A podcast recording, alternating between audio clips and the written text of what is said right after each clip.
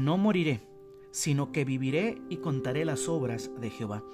Salmo 118, versículo 17.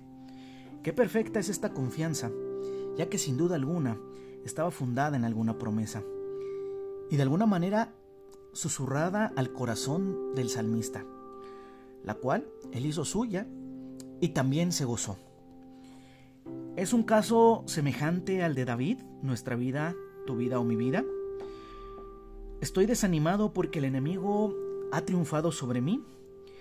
¿O hay quizás una multitud en mi contra y pocos que estén a mi lado? La incredulidad permanece en mi vida y hace que esté abatido y que la desesperación se apodere de mí.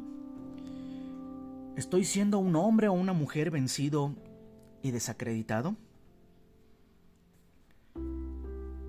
¿Qué voy a hacer? sería la pregunta. ¿Cederé a todos y cada uno de estos susurros del temor y abandonaré la batalla y con ella toda esperanza posible? Lejos de ello, tú y yo tendríamos que decir, no, aún tengo vida y no moriré, porque mi vigor regresará y hará que mi debilidad desaparezca. Viviré. El Señor vive y yo también viviré. Mi boca se abrirá de nuevo y contaré todas y cada una de las obras de Jehová.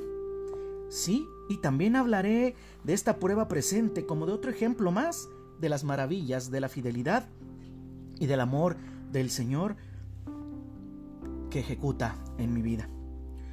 Los que desean enterrarme deberían esperar un poco, porque aún no es el tiempo. Gloria sea a su nombre por la eternidad. Soy inmortal hasta que haya terminado mi trabajo, hasta que el Señor lo ordene, y ninguna tumba me podrá encerrar. Y yo podré decir, no moriré, sino que viviré y contaré las obras de mi Señor Jesucristo, que hace todos y cada uno de los días que me deje vivir. No moriré, sino que viviré y contaré las obras de Jehová. Salmo 118, versículo 17. Que tengan un excelente día.